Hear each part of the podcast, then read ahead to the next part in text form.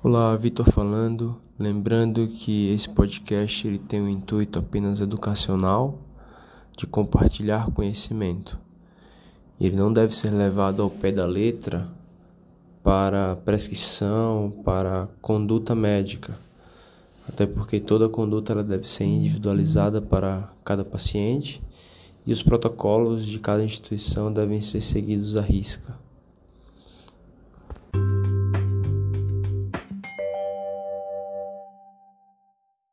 Olá, boa tarde a todos. Hoje vamos falar sobre o transplante cardíaco na insuficiência cardíaca. O paciente que tem indicação para o transplante cardíaco ele se encaixa basicamente em duas categorias: o paciente ambulatorial, que está em tratamento otimizado com todas as medicações que alteram o seu prognóstico, que controlam seus sintomas, e já foi considerado também para terapias avançadas, como ressincronização cardíaca, revascularização do miocárdio, na miocardiopatia isquêmica, e mesmo assim, a despeito de todas essas terapias, ele persiste em classe funcional 3 para 4. Lembrando que muitas vezes é subjetiva essa classificação funcional de, da New York Heart Association, então a gente tem que se certificar que o paciente está realmente nessa classe funcional. Afinal, o paciente vai se submeter a um procedimento de grande porte, que é o transplante cardíaco. Então, a gente sempre solicita um teste ergospirométrico e um pico de consumo de oxigênio menor do que 12 ml quilo minuto, ele indica que o paciente realmente tem um prognóstico muito ruim a curto prazo e que provavelmente ele tem indicação de fazer o transplante. Já se o paciente está em uso de beta-bloqueador, a gente utiliza o valor de 14 ml quilo minuto. O outro grupo que tem indicação de transplante e que geralmente é priorizado pela sua gravidade são os pacientes que estão internados e que estão dependentes de drogas vasoativas ou dispositivos de assistência circulatória mecânica e que e em que não há a capacidade, não há sucesso no desmame dessas terapias. Há outras indicações ao transplante cardíaco. As mais citadas são a presença de uma arritmia ventricular refratária à terapia medicamentosa, a ablação, a dispositivos elétricos, a presença de, de uma miocardiopatia isquêmica com angina refratária, sem possibilidade de revascularização, paciente que tem uma cardiopatia hipertrófica, em alguns casos específicos refratários ao tratamento também tem indicação paciente com amiloidose cardíaca, no caso, alguns, algumas indicações específicas tanto para amiloidose AL quanto para amiloidose ATTR. Essas são basicamente as indicações. Claro que sempre um paciente refratário, um paciente muito grave com insuficiência cardíaca, vai ter que haver uma individualização de cada caso.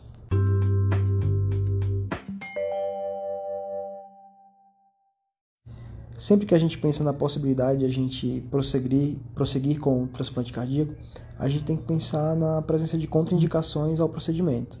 A presença de comorbidades muito graves que limitem muito a expectativa de vida do paciente, sem possibilidade de controle das comorbidades, como por exemplo uma doença cerebrovascular muito avançada, uma demência avançada, paciente que tem uma doença arterial oclusiva periférica muito grave, paciente que tem um DPOC já 2 dependente, com baixa capacidade pulmonar.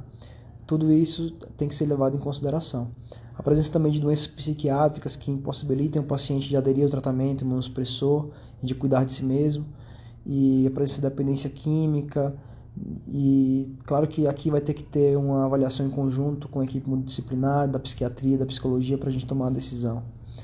A presença também de uma hipertensão pulmonar fixa, ela configura um alto risco do paciente desenvolver falência de VD no pós-operatório imediato então a gente sempre tem que pesquisar a presença dessa hipertensão pulmonar fixa e a gente faz um cateterismo direito.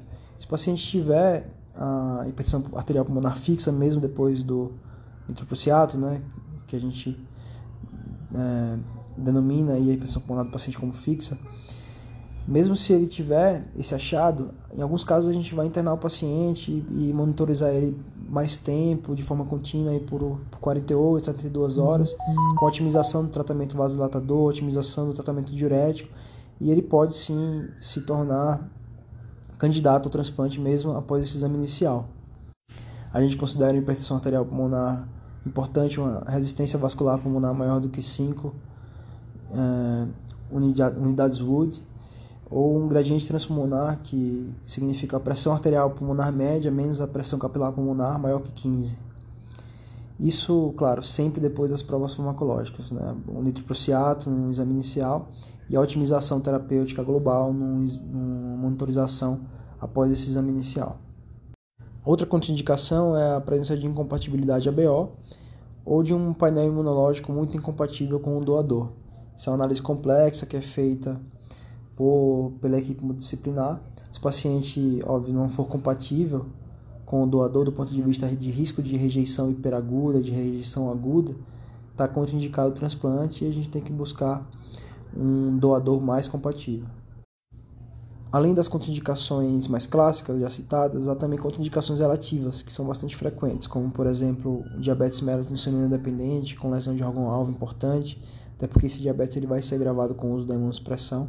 Pacientes mais idosos, com idade maior que 70 anos, sempre individualizando caso a caso, obviamente. Muitos pacientes com mais de 70 anos são, não têm nenhuma comorbidade grave, o que falaria a favor de prosseguir com o transplante. Paciente com doença renal crônica significativa, e aí sempre vai ser considerada a possibilidade de ser uma síndrome cardiorrenal que melhoraria com, após o transplante, mas se for uma doença intrínseca do rim, uma doença renal crônica intrínseca do órgão, pode-se considerar também um transplante duplo, coração-rim. Paciente obeso com IMC maior, do que, igual, maior ou igual a 30, também é uma contraindicação relativa.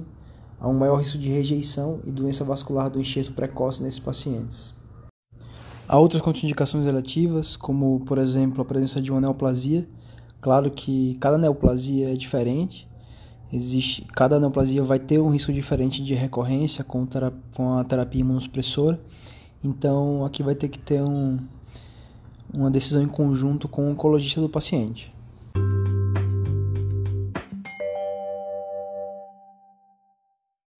Ficamos por aqui sobre indicações e contraindicações do transplante cardíaco.